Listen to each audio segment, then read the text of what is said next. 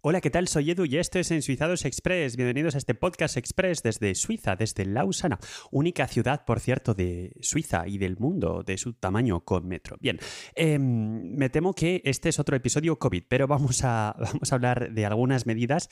Em, me lo he pensado mucho, pero realmente ha sucedido algo que para mí no podía suceder o era muy improbable que sucediera en eh, una sociedad como la Suiza. Recordemos que en Europa Suiza es el país que tiene la tasa de eh, contagios, perdón, de vacunas más bajas de Europa. Y con respecto a la incidencia, pues he visto que en España anda por debajo de los 100, eh, 70 y tantos, me parece. Y ahora mismo estoy mirando en directo un portal de información. Bueno, en directo, en fin, ya sabéis cómo funciona el podcast mientras lo grabo. Y estamos, bueno, pues ha caído mucho a 277, pero tenemos algunos cantones a 700, 600, 500, o sea, una, una locura. Con lo cual, em, bueno, pues este ciudad, este país, digamos, un poco así, digamos, el liberal, no sé si es la palabra, eh, pues ha decidido imponer una medida que a mí me ha dejado un poco sorprendido y es el pase sanitario. Ahora mismo hace falta el pase sanitario para ir al restaurante, para ir a hacer deporte al gimnasio, para ir a un museo y eh, por lo menos no hace falta para los transportes públicos. Obviamente hace falta también el pase o algún tipo de prueba para entrar en Suiza, pero eso ya era el caso antes. Y Sucede, por ejemplo, con esto del transporte público que se dan unas situaciones un poco raras, ¿sabéis? Y si no lo sabéis, pues os lo cuento otra vez. en los trenes suizos, en las grandes líneas, hay unos vagones restaurantes en los que a mí, de hecho, alguna vez me gusta pararme porque, en fin, es simpático, ¿no? Y hay una especie de nostalgia de otro tiempo ahí, incluso en los trenes más modernos. Bueno, pues si tú vas ahí de pie, te pones en el mostrador y le dices al señor, em, oiga, quiero un café para llevar, teniendo en cuenta que estás en el tren, con lo cual para llevar es que te lo vas a llevar a tu asiento en el vagón de al lado y que te lo vas a consumir sin mascarilla, por supuesto. En ese caso, no hace falta ningún tipo de pase. Sin embargo, si te sientas en una de las mesitas que hay en el vagón restaurante para tomarte el mismo café sin la misma mascarilla, en ese caso sí que te piden el, eh, pase sanitario. Bueno, pues en fin, es una aberración de la norma, pero por lo menos la, contramedida que han puesto con respecto a lo del pase sanitario es que, bueno, pues si vas a un concierto, si vas a al restaurante, no es necesario que lleves la mascarilla, ni siquiera en tus desplazamientos, porque se supone que ya has presentado el pase sanitario.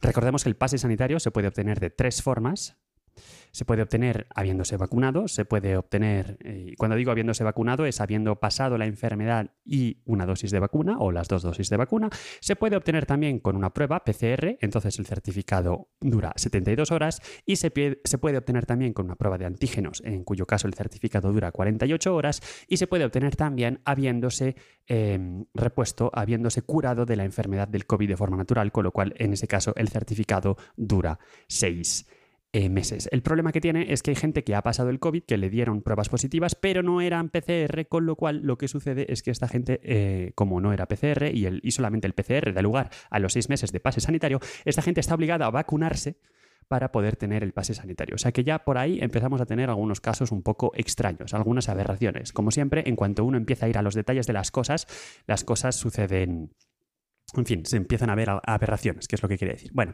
pues, em, ¿qué quería comentar? Que, bueno, pues efectivamente, uno va al restaurante y no hay ningún problema, pero si uno va al restaurante y es para llevar, pues se supone que lo que tiene que suceder es que uno se queda fuera porque no se puede entrar sin pase sanitario.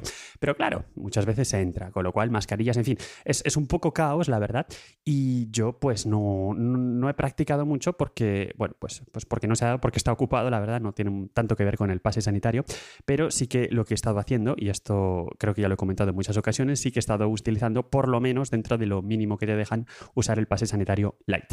El pase sanitario, el código QR, em, es compatible con Europa, se puede usar para viajar, se puede usar para, entrar en los restaurantes en Francia, en Italia, en todos los países que lo han puesto en marcha. Pero em, hay una versión light que solamente funciona en Suiza y esa es la que puedes obtener directamente desde la aplicación. Dura solamente 48 horas. ¿Por qué? Pues porque la duración es la duración idéntica al pase sanitario full, digamos, entero, eh, duración más corta. Entonces, en esta versión Suiza Light no se puede saber si tienes el pase sanitario porque te has vacunado, porque te has curado o porque te has hecho una prueba. Mientras que en el compatible con Europa eh, están todas tus informaciones de cuándo te has vacunado, si te has vacunado o por qué motivo. Entonces, bueno, pues en fin, este, este, este poquito, poquito de, privacidad al que me puedo agarrar, pues ahí me agarro. Otros sitios en los que se ha dejado al libre... Em, la libre decisión de las instituciones es, por ejemplo, en las universidades. Y entonces en las universidades se les ha dicho, bueno, pues ustedes verán cómo lo hacen. Eh, pueden, eh, pueden exigir el pase o pueden no exigirlo. Entonces las universidades, por ejemplo, de, de, Lausana, la IPC, la Escuela Politécnica Federal de Lausana, la Universidad de Ginebra, en Neuchâtel también, pues eh, ahí se ha decidido pedir el pase sanitario para poder acudir físicamente a clase como alumno.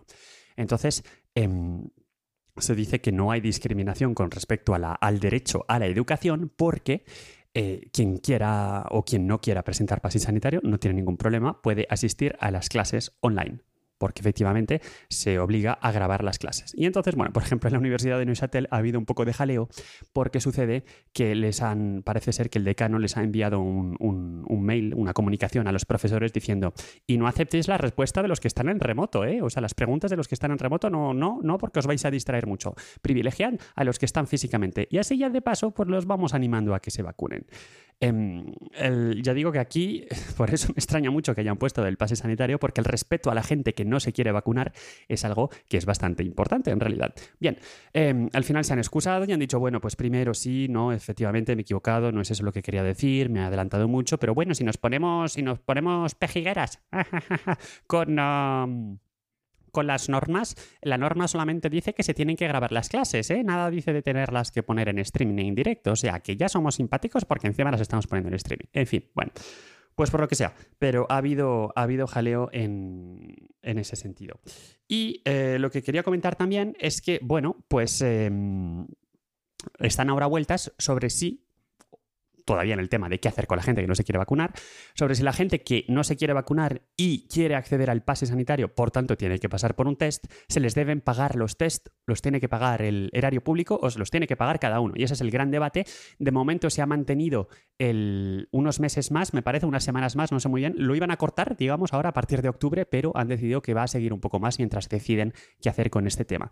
Y con respecto a eh, las universidades, también han dicho, bueno, chicos, mira, em, eh, os podéis vacunar en el campus. Entonces han puesto unas, unas eh, estaciones de vacunación en los campus y también, además, se pueden, eh, si no tienen el pase sanitario, les han puesto unas estaciones de test en el campus también, con lo cual en esas estaciones de test, si da negativo, pueden ir a clase, ah, pero esas estaciones de test no dan lugar, no dan derecho al pase sanitario. Es decir, que es un test que solamente sirve para poder ir a clase, pero bueno, pues también intenta con esto em, contra luchar contra el argumento de se nos está discriminando.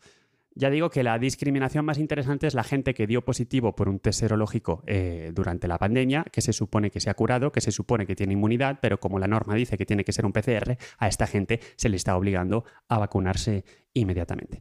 Y ya digo que este tipo de medidas, pues a mí me ha sorprendido mucho que se haga aquí, en Suiza. Eh, en Francia me sorprende menos, eh, por, cierto, que, que sean se han enfadado, ahora que, hablo de Francia y Suiza, y ya lo dejo aquí, pero me he acordado de eso, se, ha enfadado Macron, se ha enfadado con, el, con Suiza, em, y de hecho tenían un, encuentro programado, y bueno, al final por problemas de agenda, ya, ya, claro, por problemas de agenda, pues Macron se lo ha anulado con el presidente de la Confederación Suiza.